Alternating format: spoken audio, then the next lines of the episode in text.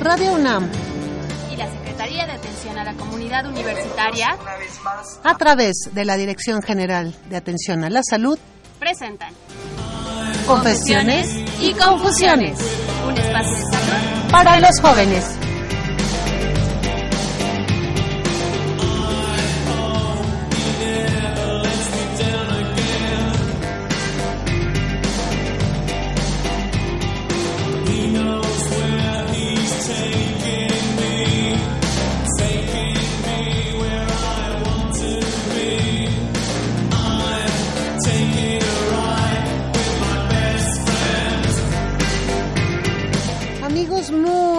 Tardes, bienvenidos a un programa más y a una emisión más de nuestro programa Confesiones y Confusiones en vivo desde nuestra magnífica Radio Universidad. Fer, un gusto, como siempre, Fernanda Martínez.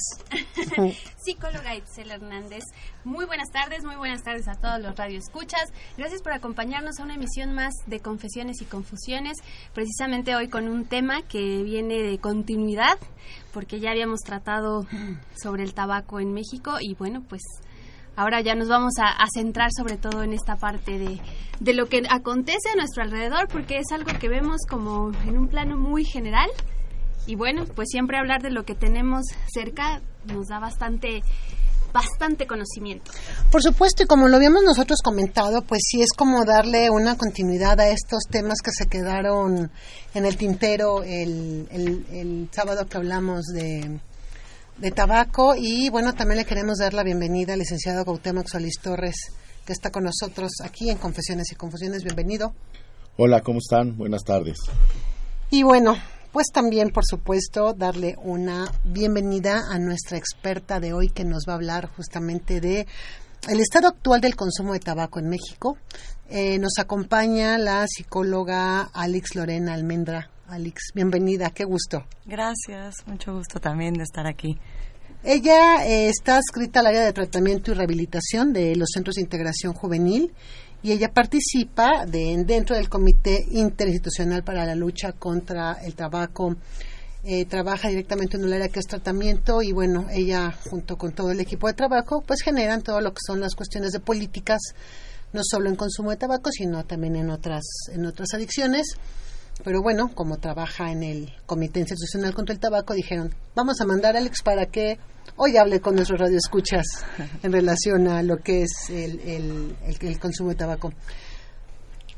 Vamos a hablar desde lo general hasta lo, hasta lo más eh, posible que podamos hacerlo lo más mínimo.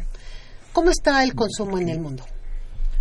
Bueno, pues tenemos que empezar diciendo que, que es un problema de salud pública, lo cual ya nos da bastantes pistas de que se trata de una epidemia, de un- una enfermedad que está siendo considerada por diversas instituciones, principalmente la OMS como el organismo encargado de, de salvaguardar y proteger y eh, de alguna manera implementar las políticas que los países tendrán que ir acatando de alguna manera en la protección de la salud en general y en este caso eh, pues también del tabaquismo, del consumo de tabaco, debido a las magnitudes que está presentando el problema en casi todos los países.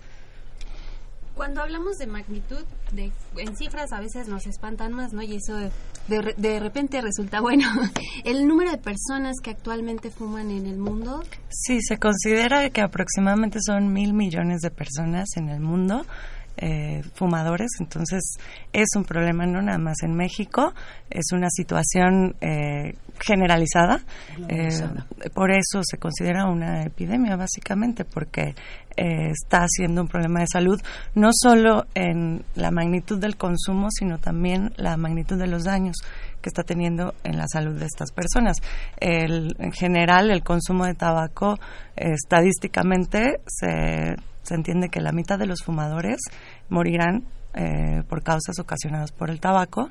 Anualmente en el mundo se considera que aproximadamente 6 millones de, personas mueren por causas directas con el consumo de esas 6 millones, la mayoría, eh, más de 5 millones, son eh, fumadores activos, pero hay un gran porcentaje, una gran cantidad de personas que no son fumadores activos, pero que están expuestas al humo del tabaco y, bueno, ese también es otro de las caras eh, de la gravedad del asunto, porque es una eh, situación que no afecta únicamente a la persona que decide o elige, entre comillemos esto, fumar, sino también para las personas que están quedando expuestas a esto. Y que no se le da la importancia, ¿no? Que se le debe dar como al consumidor directo del tabaco, licenciado. Yo creo que aquí, aquí hay una cosa que es importante.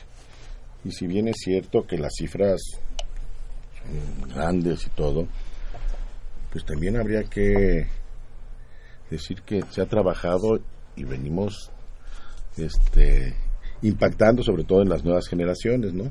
Y esto yo creo que es muy importante, porque mira, el, el hecho de que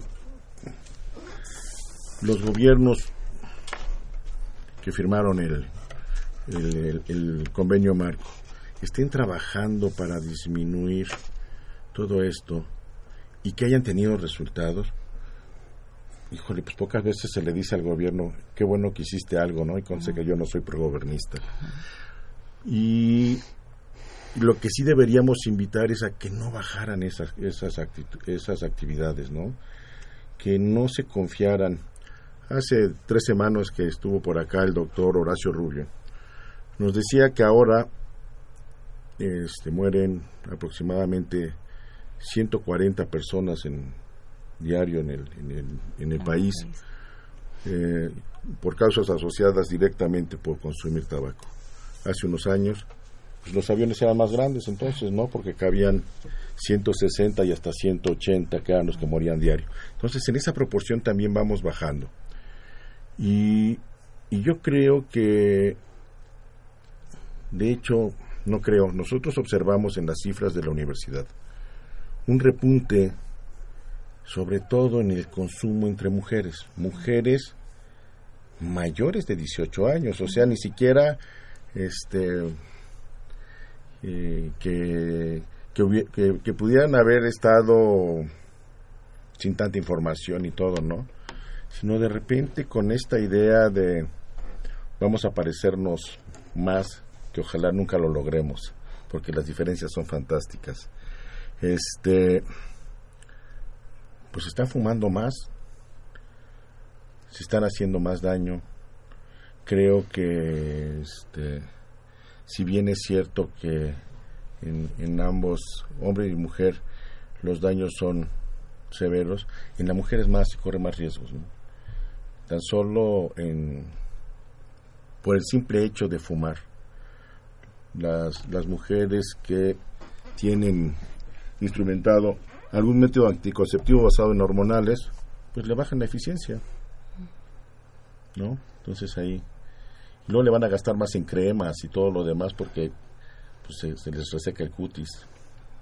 Pero nadie se los dice. Hemos bajado la guardia, estamos más preocupados este, por otras cosas que en seguir con esa, con esa campaña que tan buenos resultados dio de enseñarle a los niños a defender su derecho a no estar contaminados con el humo del tabaco, del papá, del tío, del vecino, de la gente que va a un lado, ¿no? Y los niños reclamaban.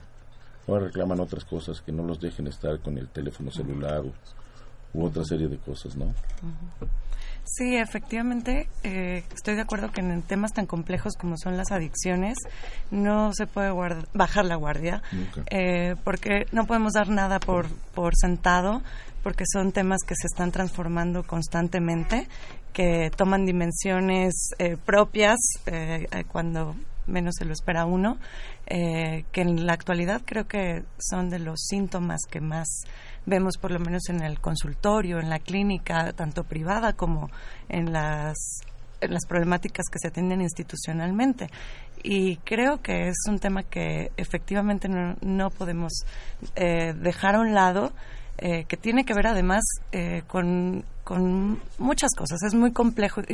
Una estadística que a mí me llamaba la atención y que no creo que sea casual es que de estos países que tienen mayor nivel de prevalencia de consumo y de mortalidad son los países, el 80% son países bastante pobres, son, ¿no? Siempre nos llevamos la peor parte. Claro. Exactamente. Entonces, eh, también las adicciones no podemos tratarlo como un problema aislado.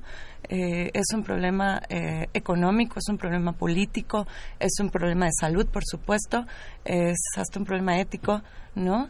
Eh, que tenemos que, estar constantemente eh, enfrentando, constantemente haciéndonos nuevas preguntas, constantemente trabajando eh, a muchos niveles.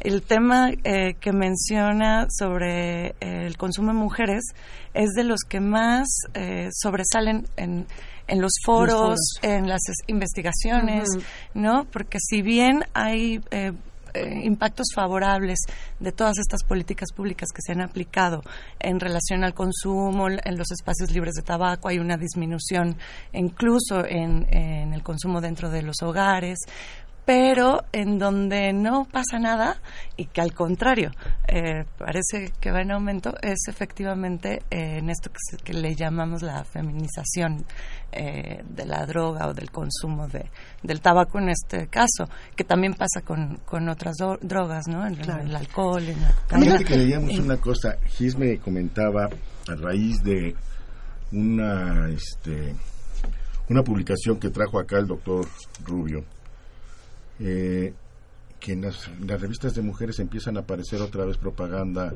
de tabaco. Sí. Y ahí está la guardia totalmente baja. ¿eh? Y, en, en, ese sentido creo que todavía nos falta eh, preguntarnos muchas cosas respecto a eh, lo que en este país está pasando, eh, pues con el tema género, con el tema hombres, mujeres, eh, la cuestión femenina eh, contra la masculina y no quedarnos justamente en ese contra, ¿no?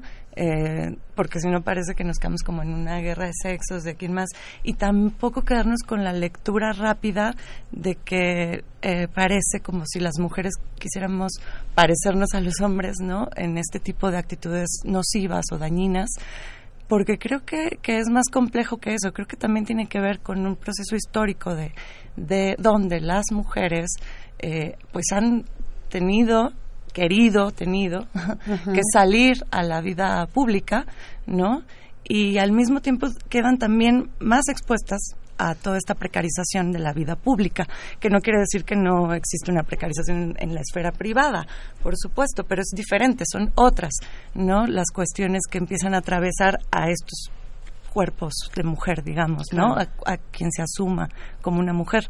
Entonces, eh, creo que todavía efectivamente estoy de acuerdo que nos falta darle mucha lectura a esto, seguir eh, investigando y preguntándonos y escuchando en la clínica pues a esas mujeres que llegan con problemas de consumo y ver desde dónde eh, se está sosteniendo ese consumo, qué función está sosteniendo ahí la sustancia, llámese tabaco o, lo que sea, eh, porque además creo que tampoco podemos dejar a un lado que si bien eh, hay elecciones subjetivas y cada uno puede ir armando su, su estilo de vida, también hay una cuestión social que en este momento yo creo, eh, no, no yo, muchas personas. y teóricos eh, apuntan a, conceptualizar la época como una época que, que produce subjetividades consumidoras. Por supuesto, ¿sabes que me da mucho la atención? Que bueno, siendo México uno de los países latinoamericanos, que es uno de los primeros que firma justamente lo que es el, convenio marco y que además eso es algo histórico y muy interesante, ¿no? en una política sobre todo pública de salud. Eh, a mí lo que me llama la atención es que en un, último foro que estuvimos justamente de, de consumos de, tabaco, ¿no? que se hizo hace el mes pasado, lo que me llama mucho la atención es que las encuestas nos dicen que ahora los consumidores de tabaco empiezan a empezar a fumar entre los 11 y los 12 años. Y eso es algo terrible. Porque entonces, ¿qué está sucediendo con este sector, con esta población que está empezando a repuntar en consumos? Algo ahí no está funcionando bien, quizá en la información, en cómo estamos llegando, en justamente este convenio, en justamente estas políticas públicas que hacen que los chavitos, pues de primaria prácticamente, y acabando la primaria para ingresar a, a, un, a, un, a un nivel al que sigue de, de educativo, estén consumiendo algo está sucediendo. Y eso es a lo, a lo que yo me refería mucho, ¿no? El, estamos bajando la guardia, porque los chavitos antes, de segundo, primero de primaria, tercero, pues ya protestaban. Y, y, traían una mejor idea de los daños que les produce y les produce a sus padres. Claro. Ahora parece que ya no. Y entonces este, ya no tienen esa información, ya no se sigue este, eh, machacando sobre eso, ya la información no les está llegando. Bueno, ahí están los resultados, ¿no? ¿Por qué? Porque la edad de consumo se había elevado, la edad de inicio de consumo se había elevado. Y ahorita otra vez va a la baja. ¿Por qué? Porque ya no hay información. ¿sí? Esas campañas estaban incidiendo, los procesos educativos, etcétera, no lo están llevando. Y, y, y, lo que yo decía eh, de, de, lo que está apareciendo en las revistas uh -huh. es porque, bueno, ¿y dónde está Cofepris? O sea, eso le toca a Cofepris. Uh -huh.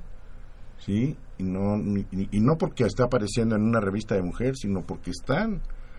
La industria tabacalera tiene toda la lana del mundo. Y estará siempre buscando un resquicio legal para poder impactar. ¿Sí? Nos malganamos el trofeo del cenicero sucio, ¿verdad?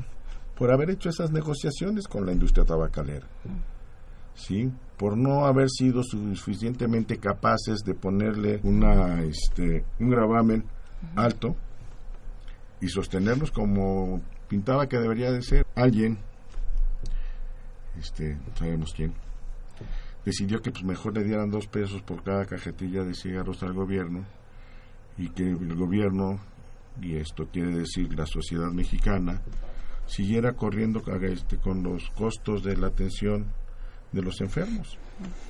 Que esos dos pesos por cajetilla, pues no son ni el 50% de lo que se gasta anualmente, en tan solo en hospitales, ¿eh? Uh -huh. Entonces, y para prevención, no, pues no digamos ya, cero.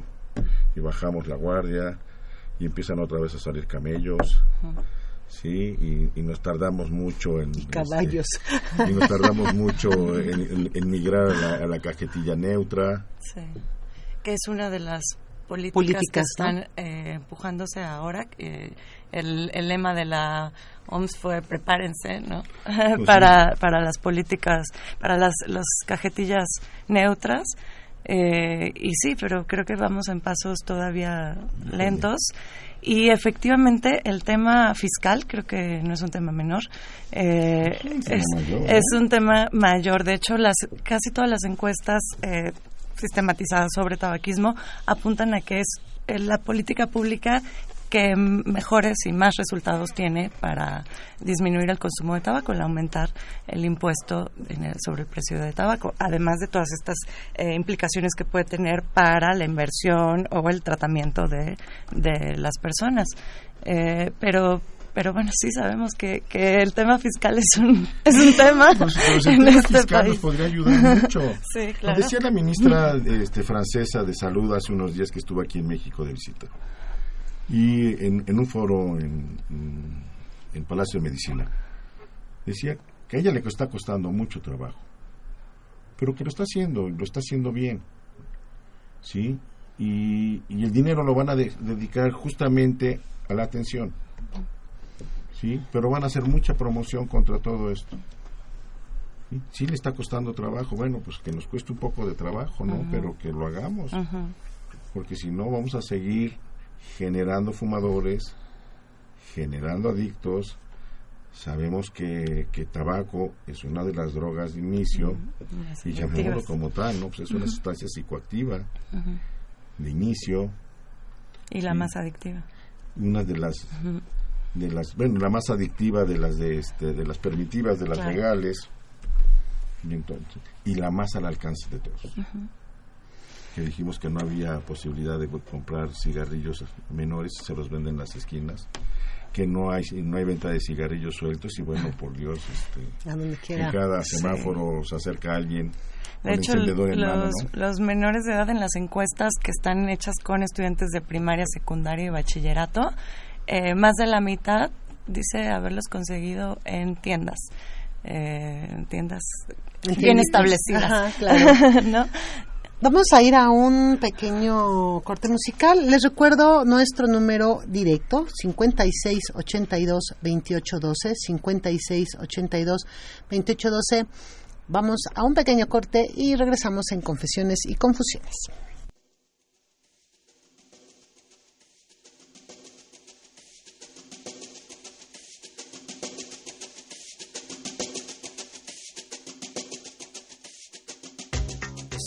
Sweetest perfection to call my own. The slightest correction couldn't find me home. The sweetest infection, the body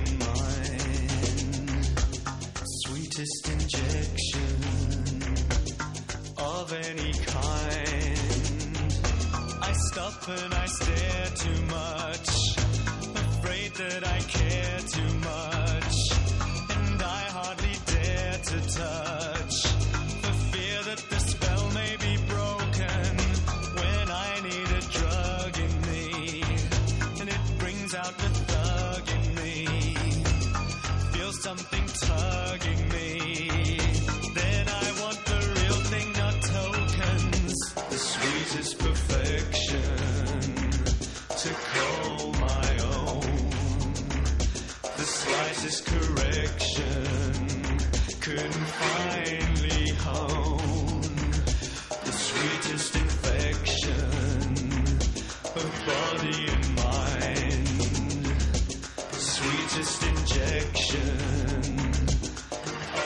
Bien, regresamos. Confesiones y confusiones. Nuestro número 5682-2812. Llámenos sus llamadas a él y podrán preguntarle a nuestra experta todo lo que ustedes tengan duda en relación al tema que estamos hablando hoy, que es el estado actual del consumo de tabaco en México. Y es que muchas cosas que tienen que ver con las adicciones, que, que los hemos también comentado muchas veces, es, es hay tantas causas alrededor, tantas probabilidades que pueden aunar a que se dé el consumo ilegal o que en menores de edad, que, no, que se dé más en mujeres, que haya, no haya como este cuidado de, de, que de pronto encontremos en una revista, hace rato platicando fuera del aire, nos decía la, la psicóloga Alex, en los videojuegos se, presentan y los videojuegos están más al alcance de los niños, ¿no? Entonces, realmente este amplio panorama que, que que, que envuelve al, al consumo del tabaco, bueno, pues también creo que para cualquier instancia de pronto resulta un poco complicado cómo voy a, a, atacar un lado u otro o cómo, me centro, cómo centro mis esfuerzos, mis esfuerzos, ¿no? Sí, claro, que, creo que por eso coincidimos en que es un trabajo de muchos niveles, eh, donde eh, siempre hay un papel que se puede jugar a favor o, en contra, ¿no? Y, que definitivamente también siempre hay recovecos, siempre va a quedar ese, ese espacio por donde coincido que la industria tabacalera tiene mucho poder, eh, además de mucho dinero, y, y, creo que sus esfuerzos los concentran muy bien en, en encontrar esos espacios y en también conocer eh, bastante de, de, la psique humana. También eh, invierten muchísimo en publicidad porque conocen eh, cómo funciona el mercado, cómo funciona el consumidor, ¿no? Eh, por supuesto, por eso también desde las políticas públicas es uno de los lugares donde eh, atacar a la industria, ¿no? Y, y, con esto que comentabas de los videojuegos, es, eh, platicábamos hace un momento que en un foro también relacionado con el tema, eh, una ponencia del Instituto Nacional de Salud Pública fue interesante porque planteaba estas, estos espacios nuevos, ¿no? A los que ya te acostumbraste a un panorama y aparece otro eh, cómo los videojuegos ahora están siendo un foco de promoción eh, al consumo de tabaco cuando tienes una prohibición de eh, publicidad, promoción o cualquier incentivo para el consumo de tabaco en medios de comunicación, pero pues, eh, oh, sorpresa, los medios de comunicación son unos y ahora tenemos otros, ¿no? Como es el caso de los videojuegos, incluso también se menciona mucho el caso del cine, ¿no? Como un medio audiovisual, en este caso es artístico, pero que también transmite eh, información a muchos niveles. Eh, en este caso, por supuesto, no se trata ni de prohibir los videojuegos ni de prohibir el cine. Digo, ahí sí, pasa por otros lugares. ahí es eh, poner atención. Eh, una vez más, corresponsabilizarse. El tema de los videojuegos es un tema que, involucra a todos, sí, a un a nivel políticas públicas, repensar si los videojuegos tendrían que considerarse o no como medios de comunicación nuevos, eh, pero también es una responsabilidad eh, familiar, es una responsabilidad de las instancias educativas y comunitaria y social, ¿no? Eh, porque finalmente también son espacios de esparcimiento que también pueden tener resultados positivos de creatividad, de, relajación, etcétera, ¿no? pero tienen que ser siempre eh, pues con un trabajo en conjunto, ¿no? Con, con el otro siempre.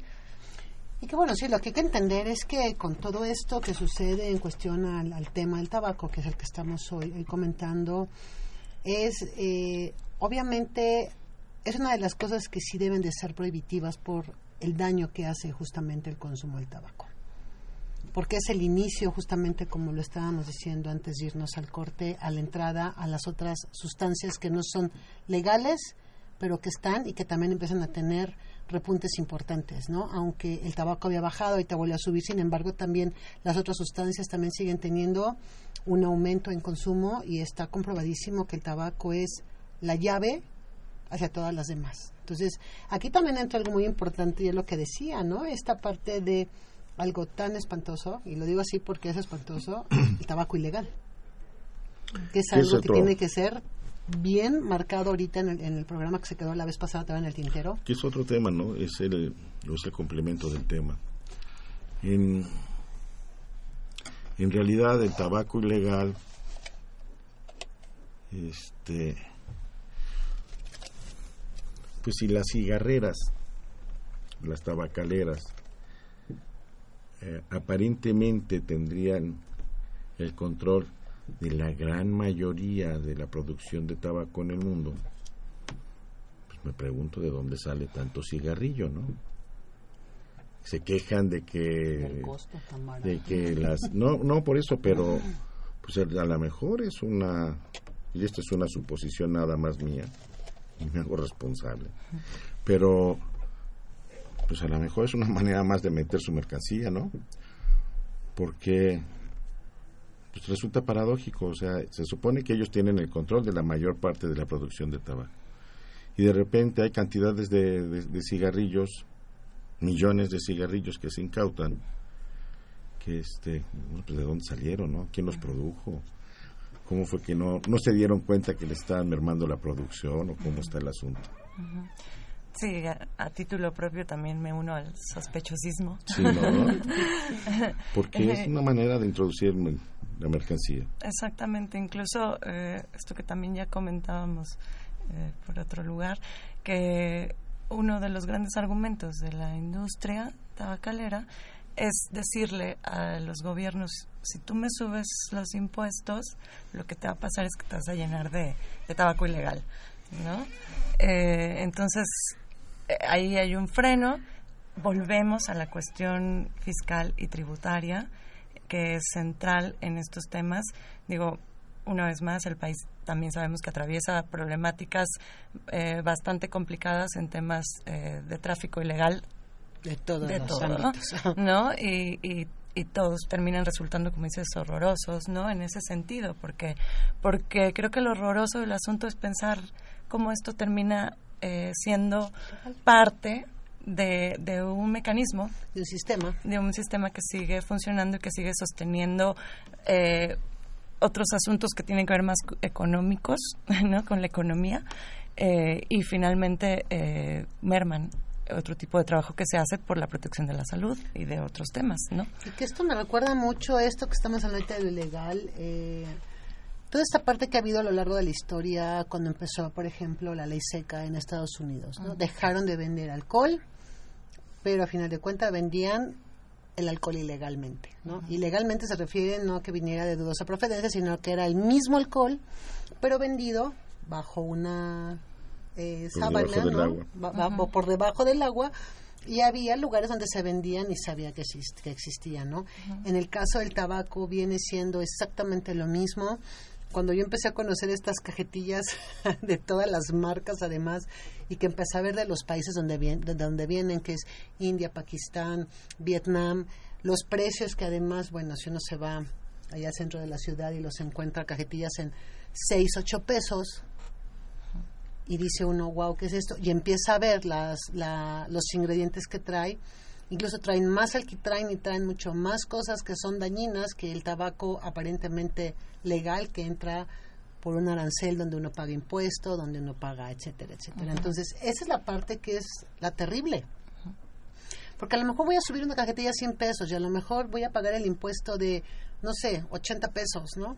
Por cajetilla pero siempre va a existir un mercado ilegal que es el que va a mantener y a sustentar a las, a las tabacaleras para que eso se siga dando. O sea, yo creo que este es el, el problema medular de una cuestión ilegal en cuestión de tabaco, de cualquier otra. Y Andy lo decía muy bien, ¿no? Este, pues se da en, en, países en vías de desarrollo, este, donde encuentran resquicios para poderlo para poderlo hacer y, y de manera impune lo dirigen hacia los hacia los grupos más vulnerables, ¿no? Que la mayor parte son, en este caso, los menores de edad. Sí, coincido, porque bueno, si pensamos que por un lado la medida de la subida de impuestos es una de las más efectivas, pues podemos pensar lo contrario, contar con tabaco ilegal a muy bajo costo digo pensándolo de manera un poco simplista, pero puede ser uno de los factores que, que más incentiven el consumo entre los ya consumidores, ¿no? Y, y efectivamente el tema con pues con la infancia creo que sí es de los más problemáticos. Preocupantes. Eh, preocupantes. Eh, como bien decía Fernanda, en este tema de las adicciones que es tan complejo, creo que también sentido, ¿no? No nada más el tabaquismo en los niños eh, está llegando más fuerte y, más rápidamente, sino pensemos casi cualquier tema eh, nocivo, la violencia, eh, la crisis en la educación, ¿no? Pues los cuidados familiares y no solo familiares, comunitarios, porque de alguna manera somos un poco responsables todos, ¿no? Entonces, eh, creo que efectivamente tiene que ver con, con una crisis eh, que impacta en muchos aspectos y en muchas aristas, ¿no? Pues yo lo que lo que pienso es que efectivamente hay pues muchas maneras de que el cigarro siga siga estando tan a la mano porque esa es la realidad no yo también cuando hablan de cigarros ilegales digo es que en cualquier lugar los puedes ver y además hay 100 200 cajetillas y eliges la que quieras no y, y bueno en el mejor de los casos podrás leer la etiqueta y ver qué tiene y, conocer pero en realidad quién de las personas que fuma lo toma en cuenta no en realidad quizás es una información que lo pasan por... Desapercibida. Ajá. Ah, sí, sé que es malo, pero lo sigo consumiendo, ¿no? Entonces realmente es... De pronto parece que el tabaco es así un monstruo súper enorme y que no va a haber manera de, de, poder acabar con él y diría empezando porque es la droga legal, ¿no? Entonces, aunque tengamos el, el, estas cajetillas que son de dudosa procedencia y demás, lo cierto es que también está legal.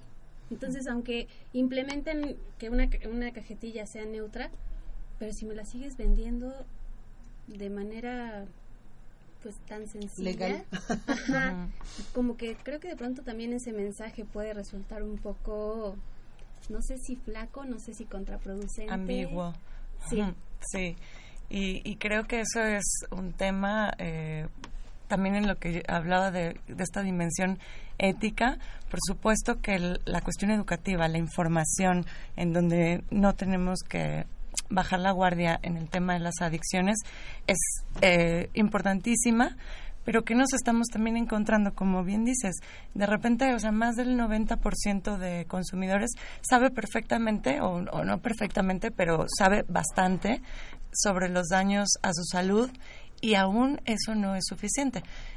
Eh, ahí me voy a poner un poco freudiana, pero yo creo que, es todavía el, trabajo que nos queda como psicólogos, porque creo que desde la medicina se ha trabajado mucho eh, desde las políticas o el marco legal se ha trabajado mucho, aunque no estemos cumpliendo lo del todo, pero hay un trabajo hecho.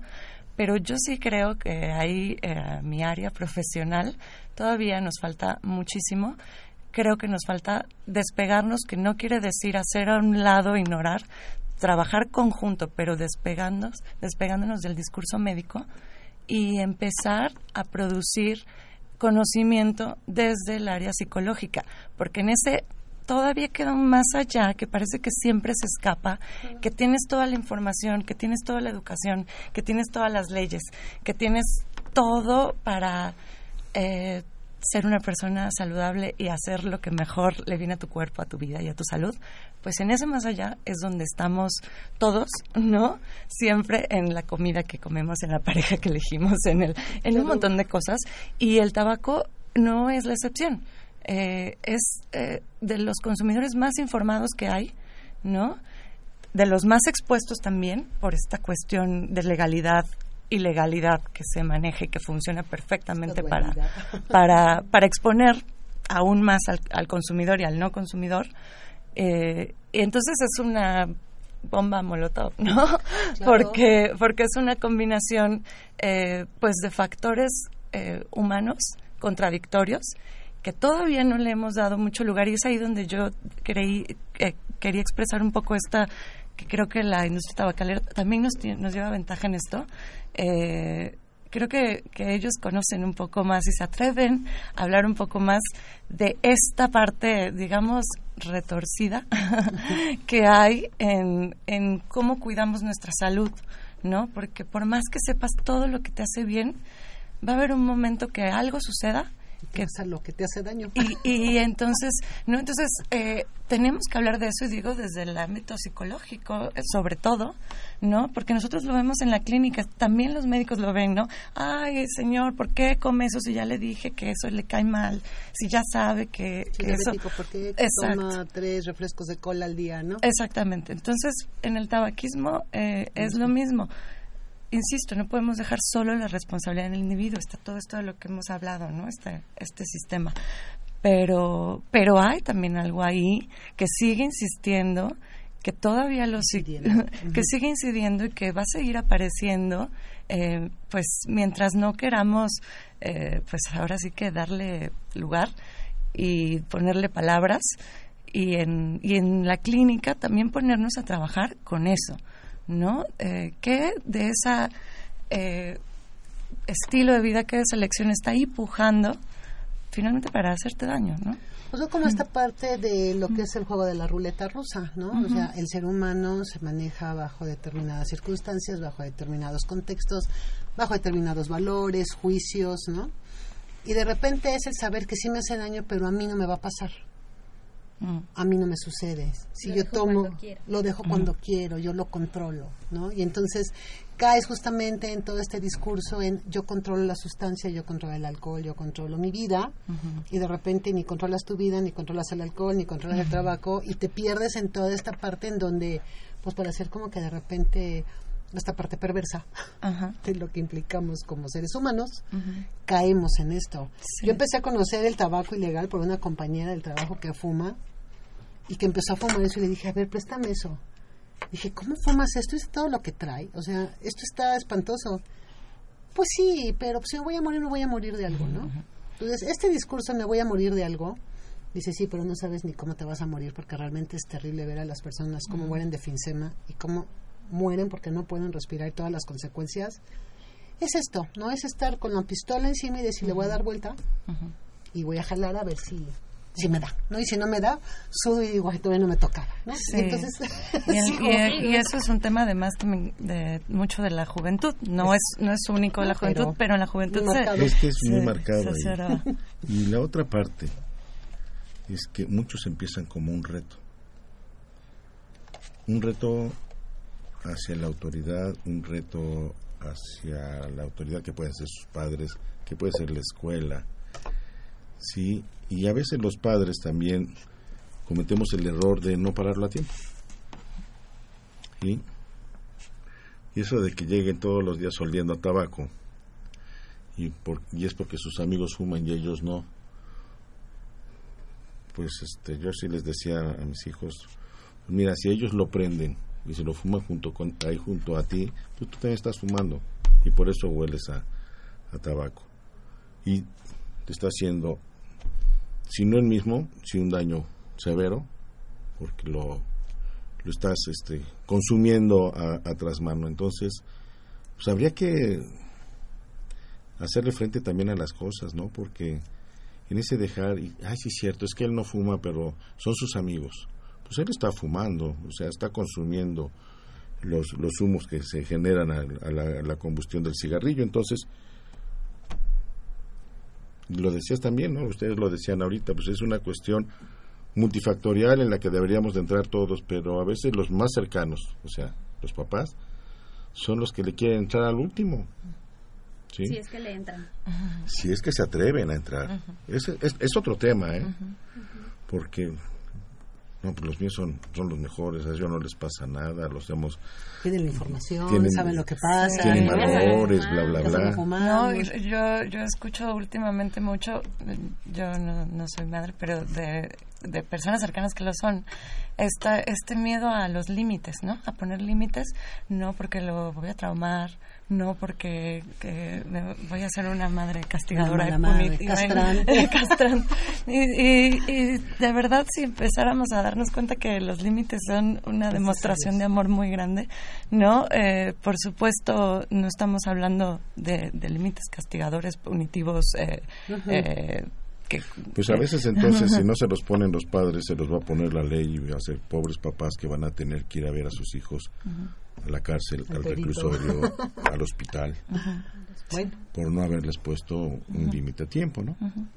Sí, por eso creo que es una demostración de amor también. Yo creo que sí, y, de principios y de, calidad de vida. Sí, está comprobado. Y, y, es otra parte de educación, porque finalmente sí creo que cuando todos, bueno, no todos, la mayoría, hablamos de límites y es como esta parte de no, es que qué tanto estoy limit, o sea, bueno, pasándome de su libertad, coartando que él experimente, coartando que viva, como si realmente los límites fueran algo muy grave o algo que lo hacemos por molestar al otro, ¿no? Entonces, finalmente muchos de estos, estos temas caerán o recaerán en esta parte de educación, tanto al interior como justo de las instituciones que están involucradas o estamos porque somos parte de y pues eso, ¿no? O sea, educar para enseñarte y que tengas herramientas y que puedas tener una mejor vida, tener mejores elecciones. No que yo te imponga, no que venga a decirte que esto es bueno y que esto es malo, porque desde ahí ya es como, bueno, pues ya, estás emitiendo un juicio y no me estás dando la libertad de decidir a mí, individuo, cómo percibirlo, cómo, enfrentarlo, cómo manejarlo. Sí, creo que un poco la clave sería eso, no actuar desde una cuestión moral, sino desde una cuestión ética, ¿no? Y, ahí con la familia, con el compañero de trabajo, con el paciente, con el usuario, con eh, todo lo que nos enfrentamos en el trabajo a la salud principalmente, ¿no? Y también eh, el cuidado, que creo que, es algo que se deja mucho por fuera en los discursos, el cuidado que, el responsable, el, trabajador profesional de la salud tiene que tener consigo mismo, ¿no? Eh, no solo en estos eh, límites o responsabilidades éticas con los otros, sino también eh, consigo mismo un cuidado, un trabajo propio, personal, es importante para no caer en estas cuestiones morales a la hora de, hacer un, juicio o atender a un paciente. ¿no? Vamos a ir un pequeño corte, vamos ya a la recta final de lo que es el programa. Hemos hablado justamente de todo lo que es el problema del consumo Pero ahora les vamos a dar las alternativas, si ustedes radio escuchas están fumando, eh, o si fuman más bien, pues les podremos dar aquí unas alternativas justamente para que ustedes puedan dejar de fumar. Vamos a un pequeñito puente musical y regresamos.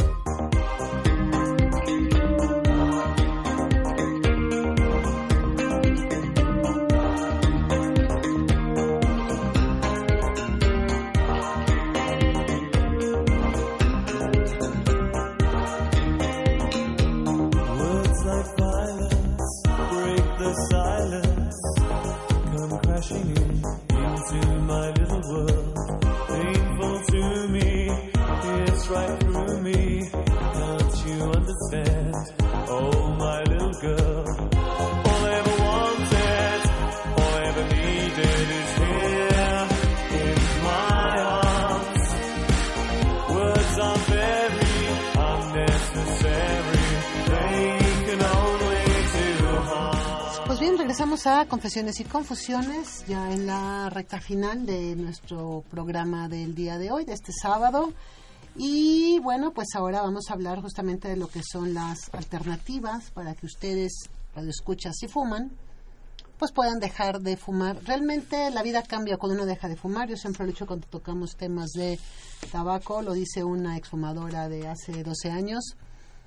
Primero cambia uno todas las cosas, el sabor, el aroma, la ropa y la bolsa no se desinfla, porque ya realmente pagar ahorita una cajetilla de cigarros que está casi en 50 pesos, uno dice, pues háganle cuentas cuántos se fuman al día o cuántos se fuman a la semana, y vayan echando ese dinero a mejor una alcancía, pueden comprarse un coche, pueden irse de vacaciones. Bueno, pueden a, ver la a únele casa. eso este, las complicaciones y los medicamentos que tiene Claro. que comprar porque queda el cuerpo más propenso a algunas este, enfermedades de vías aéreas superiores entonces es. y con mayor frecuencia.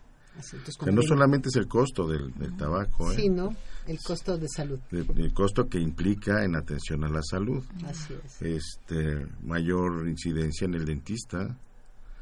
Sí, yo les decía un poco en broma y mucho en serio a las mujeres, pues mayor número de cremas, ¿eh? Porque se reseca el cutis. ¿sí? hay una señora impresionante. Pero se les puede ver de qué lado se ponen el cigarrillo con verles el, este, la cara, La boca. porque hay un la boca y hay una Como una estela. como una estela, como la chimenea por donde se va el humo, que se les queda. O sea, sí les resecan lo demás, pero por donde sube es evidente por donde se, donde se colocan el cigarrillo, en fin. Muy bien. Pero, bueno, alternativas para dejar de fumar. Sí, que aprovechemos el tiempo. Ah, sí, aprovechamos el tiempo. Perdón, no hubo un silencio porque estaba preguntando a, a nuestro querido Crescencio Suárez cuánto tenemos, porque luego el tiempo los tengo que cortar y no quiero. Ah, Ok. Sí, alternativas de para dejar de fumar. Primero convenzan al paciente. ¿No? Estamos un paciente convencido de que quiere hacerlo. Sí, exactamente. Eh, creo que eso es algo que también va en tendencia favorable. Cada vez las encuestas dicen que, que los fumadores están más dispuestos, con una motivación más alta para intentarlo. También es cierto que no es algo que se pueda hacer eh, de la noche a la mañana solo. No en todos los casos, habrá quien sí, no lo dudo. Pero en la mayoría de los casos es una situación que se necesita de una ayuda profesional, digamos. Eh, para esto, pues yo de entrada les diría, llamen a Centros de Integración Juvenil. Tenemos un teléfono que es para información de- desde las instalaciones, información de nuestros servicios, como eh, atención psicológica. Las personas que están atendiendo esa línea, todos son psicólogos especialistas en temas de adicciones. Entonces es también una línea de contención para familiares, para consumidores, eh, que pueden usar. El horario es de 8 de la mañana a 10 de la noche. Eh, en algún momento de una previo a una recaída, para, para cualquier situación. El teléfono es 5552 12 12 12, de lunes a viernes, de 8 de la mañana a 10 de la noche.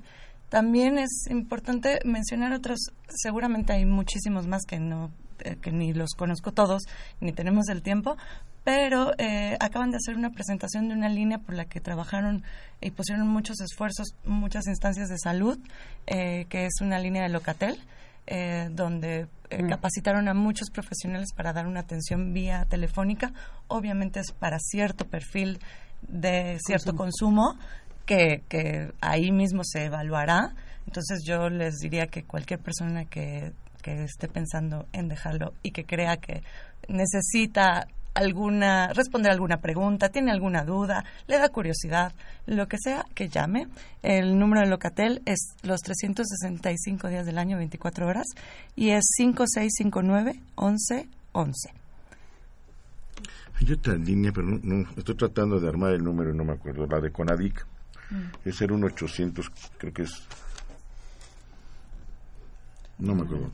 No me acuerdo cuál es la línea de Conadic. Pero igual ahí nos pueden decir y sobre todo también les pueden orientar para que puedan acudir a lugares certificados, que ese es otro punto. ¿sí? No todo mundo que ofrece ayudar a dejar de fumar está realmente capacitado para eso y, y así con, to- con, el, con, con todas las exactamente es eso. 01800 911 2000 01800 911 2000 o 2000 la das en costo 24 horas también los 365 días del año Gracias, Gis. Pero bueno, clínicas contra tabaco. Pues eh, en centros de integración juvenil tenemos servicios especializados para determinadas sustancias. Principalmente ahora se le estamos poniendo muchos esfuerzos en las clínicas contra tabaco, alcohol y marihuana, ya que son nuestras sustancias de mayor eh, incidencia en los pacientes, en los usuarios que, que llegan a centros. Eh, también tenemos unidades móviles de tabaquismo. Estas son unidades que, que, bueno, salen del centro para hacer trabajos de prevención, eh, hacen aplicación de espirometrías para medir las funciones pulmonares y ver si hay algún daño o no, detectar ¿no? Eh, posibles riesgos en la comunidad, eh, así como pruebas de detección de monóxido de carbono, que también con el mismo fin, y ahí mismo se hace un consejo eh, breve contra el tabaco, donde pues se, se deja como una motivación en la persona y se trabaja justamente en que pueda esa persona ser candidato a asistir a solicitar tratamiento. Pero eso es bien padre, ¿no? Porque en esto de las espirometrías, para hacerlo un poquito más, más comprensible, es ver si soplan o no soplan. Y qué tan fuerte soplan. y no es fácil hacerla se los digo por, digo por experiencia Este, lo que hacen ustedes a nosotros nos parece sensacional. Eh, normalmente las camionetas que, que hacen este, este, este estudio participan con nosotros en las ferias de la salud que organiza la Dirección General de Atención a la Salud en los planteles de la, de la Universidad Nacional. Y aparte de darles este consejo breve, les abren la cita. ¿Sí? Y casi casi establecen el compromiso para que vayan a como un, como un poco de seguimiento que le hemos, bueno, como seguimiento a lo que le hemos dado, más del 50% de los chavos van, lo cual es un éxito, ¿eh? Claro. O sea, para otras cosas, la, este, la asistencia a estos, a servicios como este u otro, de otro tipo, no va más allá del 30 o 33%. Con ustedes van más del 50%, o sea, está padre lo que hacen.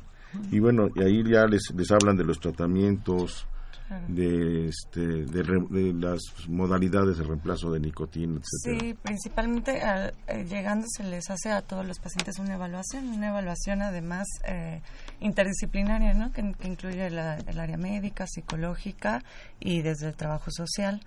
Eh, esto con el fin de armar un plan de tratamiento adecuado a ese paciente porque estamos trabajando mucho desde la Dirección de Tratamiento y Rehabilitación en Centros en, en quitar un poco del, del centro la sustancia sin, sin dejar de, de, por supuesto, considerar y, y estar advertidos de las particularidades de cada sustancia, pero eh, dejar de ver sustancia y empezar a ver eh, pacientes. Por supuesto, eso es algo que, que, que ya se hace, pero luego en el discurso científico caemos en, en, en- en decir, no, pues el tabaco es, ¿no?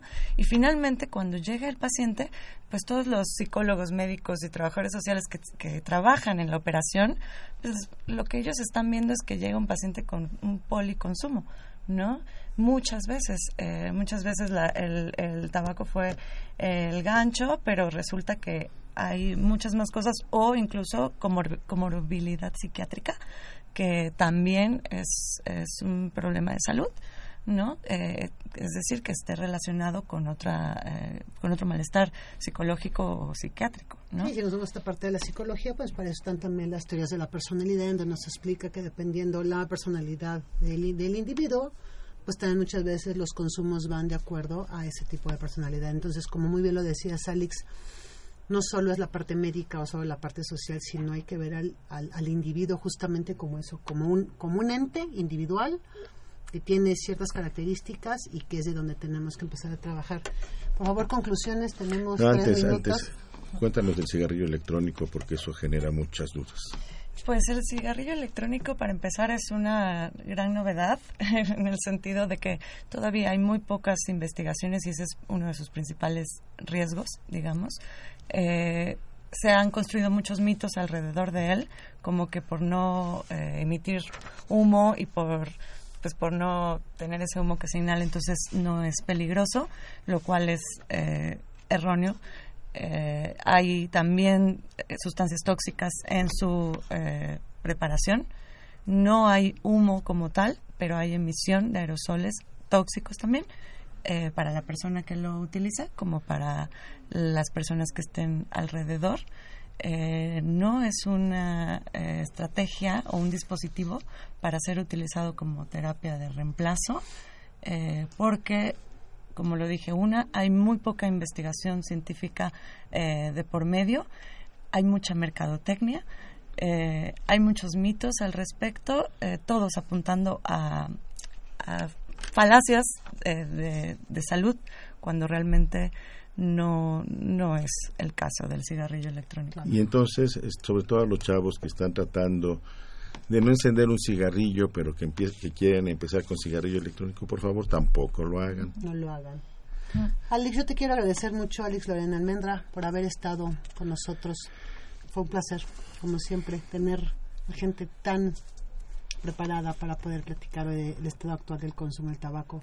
Licenciado Pues de nuevo, la, de nueva cuenta, el agradecimiento en este caso para Alex y en general para, para Centros de Integración Juvenil, un Nomás a aliado estratégico para nosotros muy importante, que trabaja, con quienes trabajamos de brazo con brazo desde hace tres, casi 13 años y en favor de la comunidad estudiantil de la Universidad Nacional. Creo que los resultados que en conjunto hemos obtenido son muy buenos y ojalá de otras instituciones se animaran a este a entrarle así como como le hemos entrado con ustedes y como ustedes le entran a atender a los chavos porque además lo hacen con muchas ganas pero con sabiduría o sea, si alguien tiene experiencia en el manejo de comunidades este en prevenir eh, consumos en comunidades estudiantiles son ustedes Mm, Pues muchas gracias. Gracias, Alex. Agradezco la invitación y, y en nombre de la institución, eh, eh, pues agradecemos. Allá afuera hay muchos equipos trabajando de gente bastante especializada y, y pues creo que también el mérito es también para ellos en centros. Mi querida Fer Martínez, muchísimas gracias. Psicóloga Itzel Hernández. Nos, vemos, nos escuchamos la próxima semana en Confesiones y Confusiones. Muchísimas gracias, muy buena tarde. Esto fue una emisión más de Confesiones y Confusiones. Muy buenas tardes.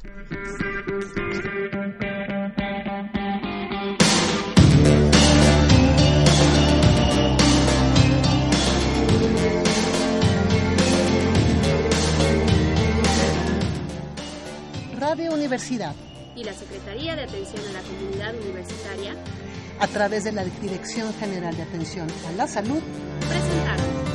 Confesiones y Confusiones. Un espacio de salud para los jóvenes.